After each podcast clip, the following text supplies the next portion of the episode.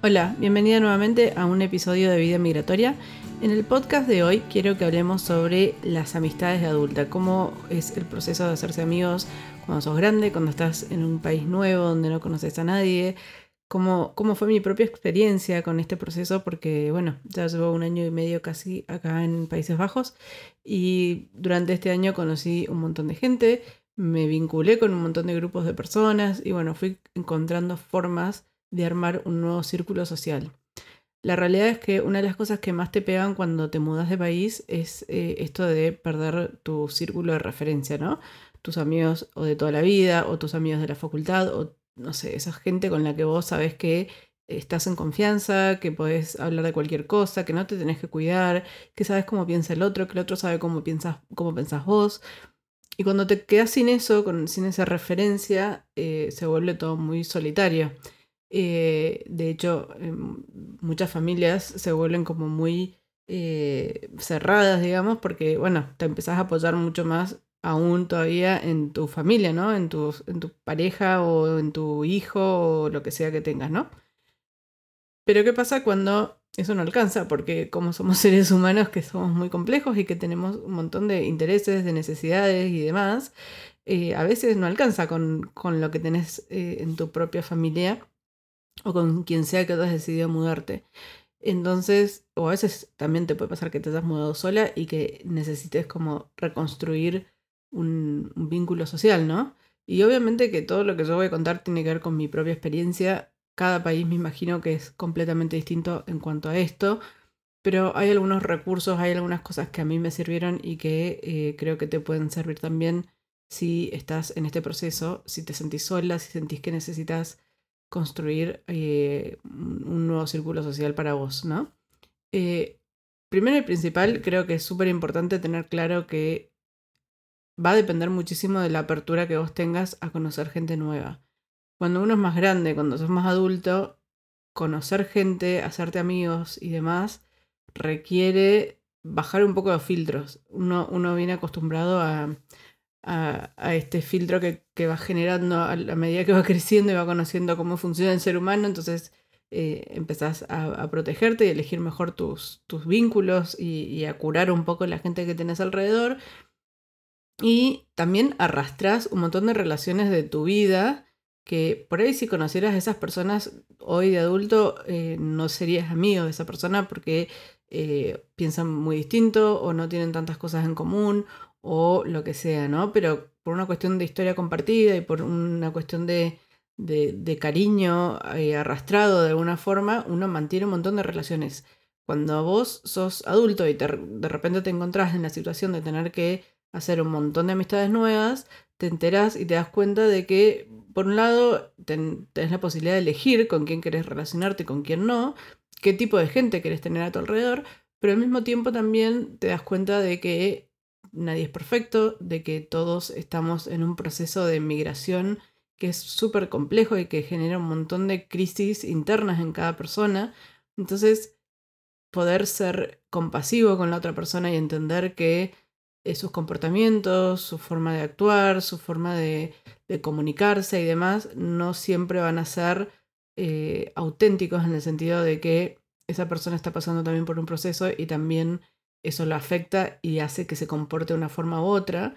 Y al mismo tiempo también ser eh, un poco eh, permisivo en algún punto, entendiendo que, eh, nada, estamos conociendo a una persona de adultos con un montón de, de vericuetos, digamos, y un montón de, de, claros oscuros que tiene cada uno como ser humano, y que para poder hacer amigos necesitamos aprender a perdonar las cosas que no nos encantan del otro en la medida en que tenga lógica, obviamente, ¿no?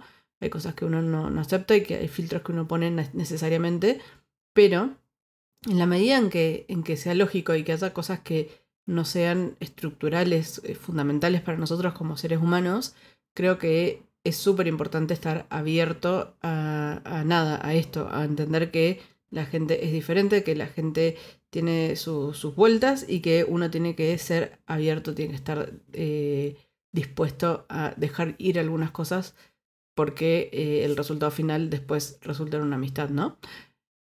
Entonces, ¿qué cosas me pasaron a mí, qué cosas hice yo para generar y conocer gente nueva. Lo primero que me pasó fue que tuve mucha suerte porque cuando eh, vinimos acá, justo llegó una familia de Argentina también que empezó al mismo tiempo que Antonia el colegio, entonces eh, con la madre de los chicos eh, pegamos muy buena onda desde el principio y la verdad es que eso ayudó muchísimo a que ya tuviera una base, digamos.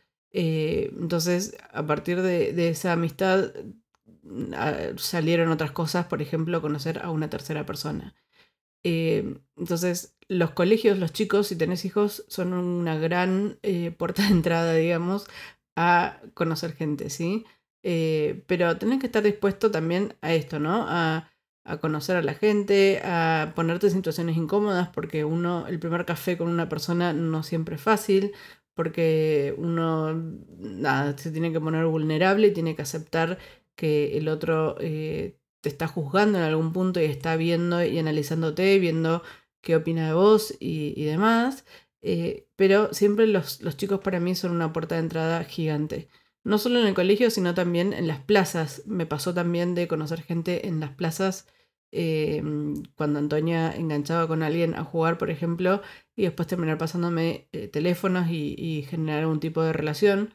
No siempre terminan en amistades, pero sí son de alguna forma un círculo social que uno va armando, ¿no? Otro punto de, conexión eh, para mí que está buenísimo es el tema de WhatsApp, grupos de Facebook, etc.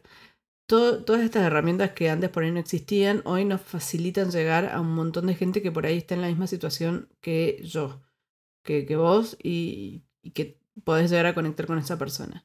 En mi caso, por ejemplo, eh, estaba en un grupo de argentinos en Harlem, eh, que es donde vivo yo, y pregunté si había alguien que em, supiera dónde comprar libros en español para que Antonia pudiera leer.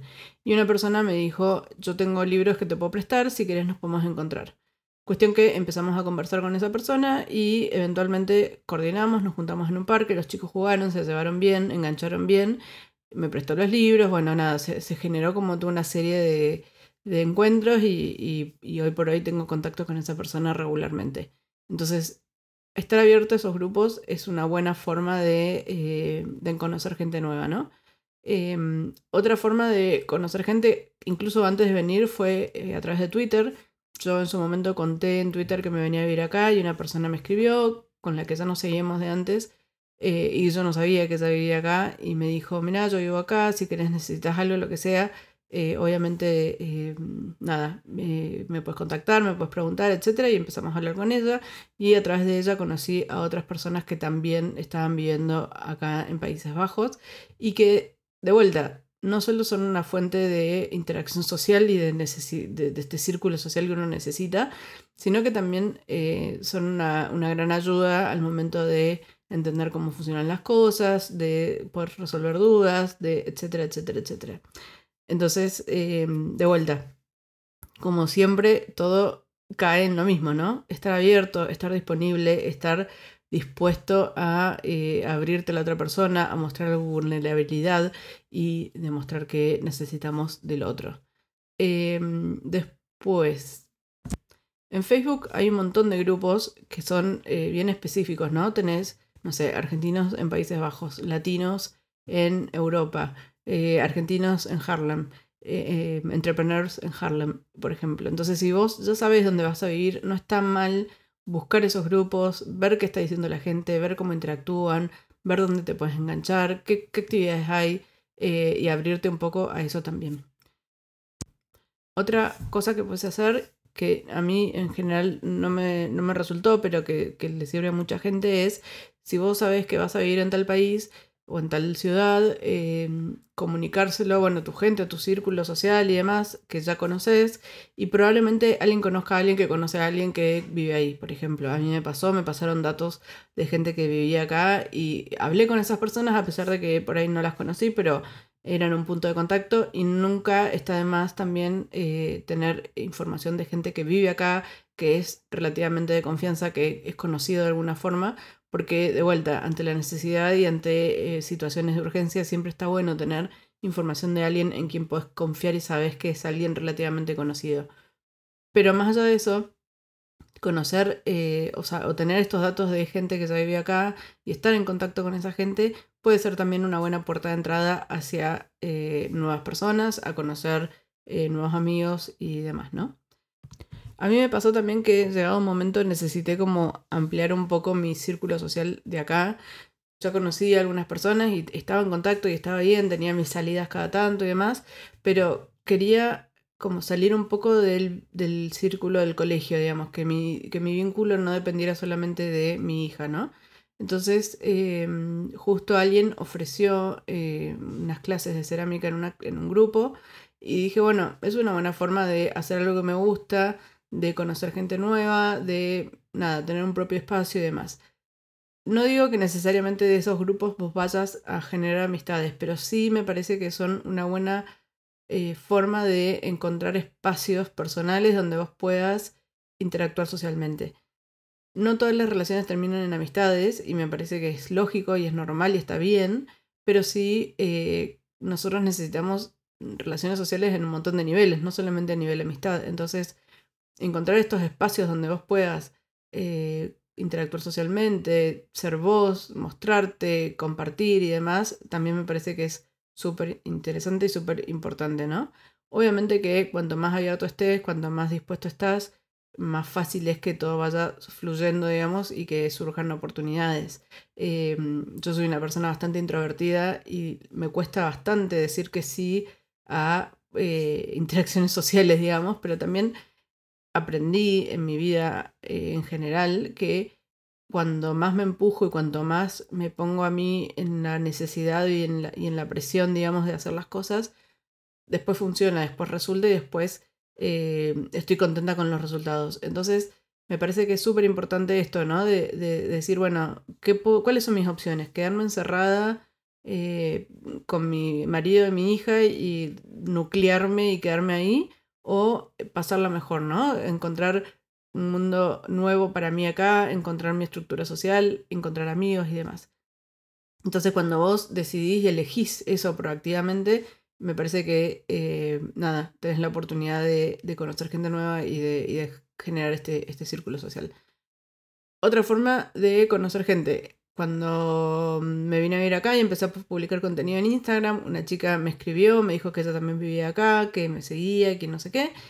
Cuestión que eventualmente nos juntamos y nada, pegamos buena onda y demás. Ella después se fue a vivir a otro país, pero nada, eh, también era una opción. Eso es otra cosa que hay que tener en cuenta. La gente que está viviendo en un país como expatriado o emigrante no siempre se va a quedar y no siempre son relaciones que vayan a mantenerse durante toda la vida o que, eh, o por ahí sí, pero que no necesariamente son em, relaciones eh, presenciales, digamos, en algún punto, ¿sí? Pero lo importante para mí también es ponerte ahí, digamos, estar ahí afuera, como dicen en inglés, ¿no? Be out there. Em, y exponerte a estas nuevas conexiones, a, ver la gente como es, a conocerte a vos mismo también en este nuevo rol de, adulto sin un círculo social. Eh, y bueno, y, también esto de, entender cómo, cómo funcionas vos, qué cosas te sirven, qué cosas no te sirven, qué cosas te gustan y qué cosas no y demás.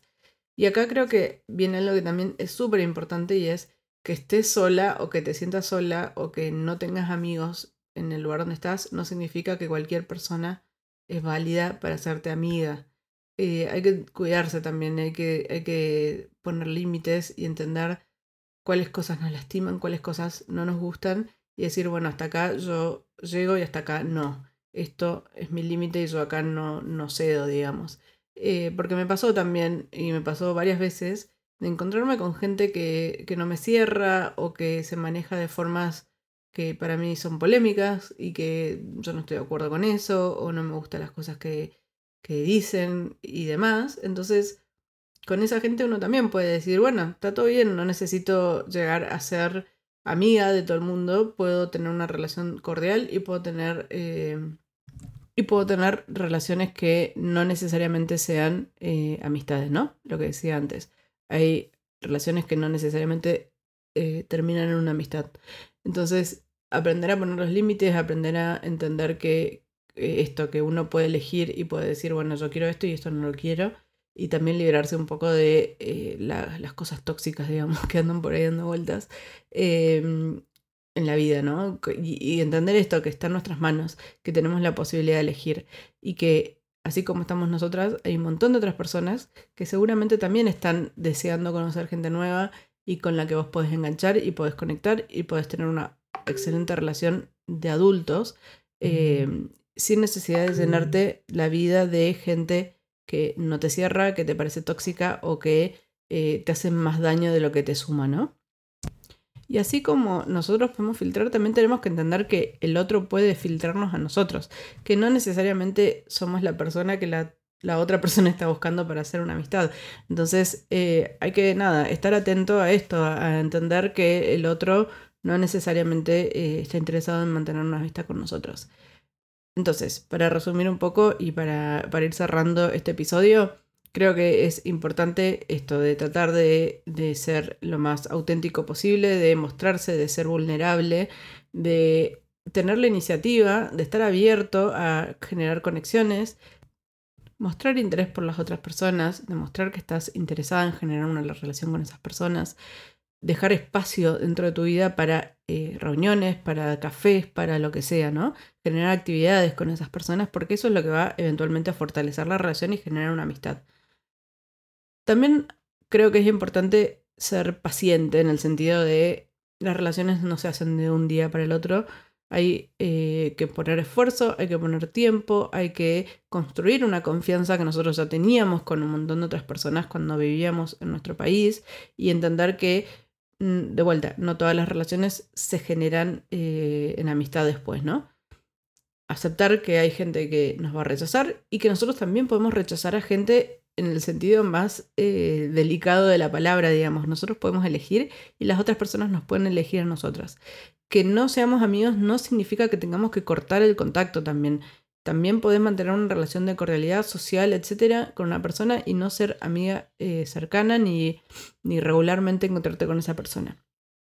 También esto de em, disfrutar también un poco de, esto de conocer gente nueva, ¿no? De, de entender que es una experiencia única la que estás viviendo, que conocer a otras personas, a otros seres humanos, entender cómo, cómo la persona, el ser humano, se maneja en situaciones extremas como es esto de mudarte de país y cambiar completamente tu entorno y cómo nosotros nos comportamos también y descubrirnos y redescubrirnos a nosotros también en esos, en esos momentos, ¿no?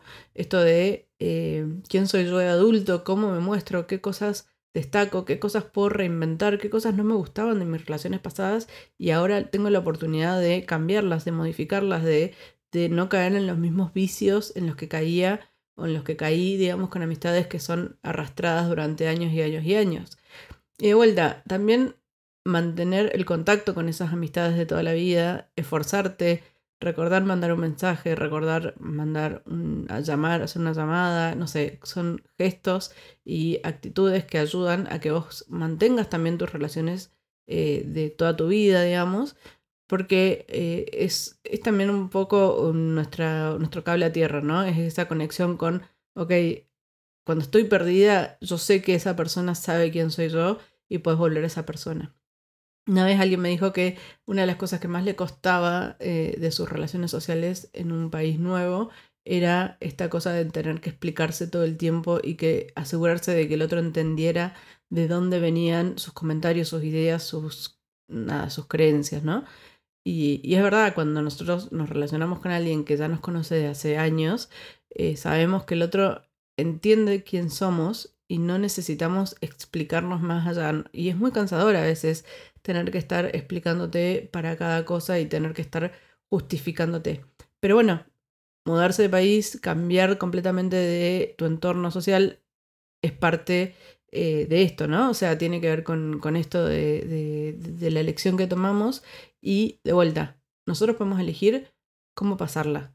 Podés pasarla súper bien, podés tratar de ver las cosas positivas, los aprendizajes, ver eh, el camino de aprendizaje que puedes hacer, o podés quejarte, podés encerrarte, podés quedarte en el soy, eh, me siento sola, estoy triste, estoy cansada, el clima no me gusta, bueno, nada, todo lo que tiene que ver con cada uno y con su experiencia personal.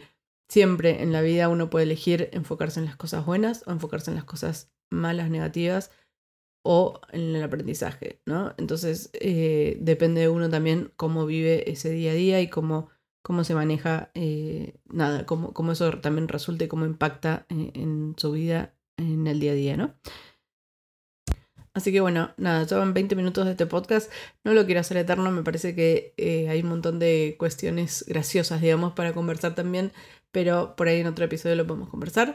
Espero que este episodio te haya gustado, que te interese, que te sirva, más que nada, porque creo que, todos necesitamos tener amigos, todos necesitamos eh, estar abiertos a estas nuevas relaciones y a conocer gente nueva y aprovecharle, sacar el jugo a toda esta experiencia de vivir en un país completamente nuevo. Si te gustó el episodio, si te parece que le puede servir a alguien que está viviendo en otro país o que se va a mudar, please, por favor, compartíselo, mándaselo, eh, nada, todo lo que puedas hacer para ayudarme a difundir este episodio y este podcast me viene súper bien. Y obviamente me encantaría saber lo que pensás, lo que, lo que opinas sobre este episodio. Me puedes mandar un mensaje por Instagram, mi usuario es paugranillo, o me puedes mandar un mail a paula.granillo.gmail.com. Espero que estés muy bien, te mando un beso y nos vemos la próxima semana.